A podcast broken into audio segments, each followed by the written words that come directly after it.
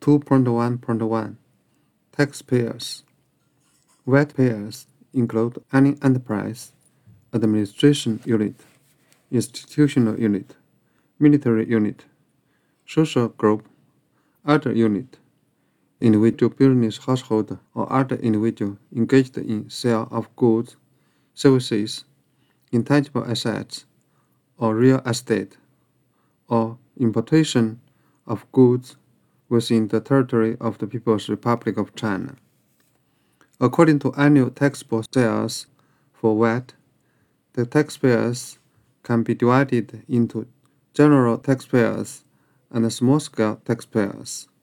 The taxpayers with annual taxable sales of 5 million yuan and above are general taxpayers, and the taxpayers with annual taxable sales of less than 5 million yuan are small-scale taxpayers.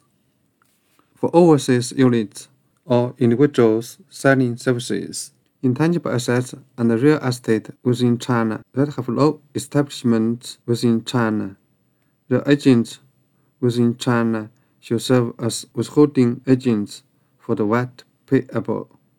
In case that they have no agents within China, the purchasers of the taxable items should be the withholding agent.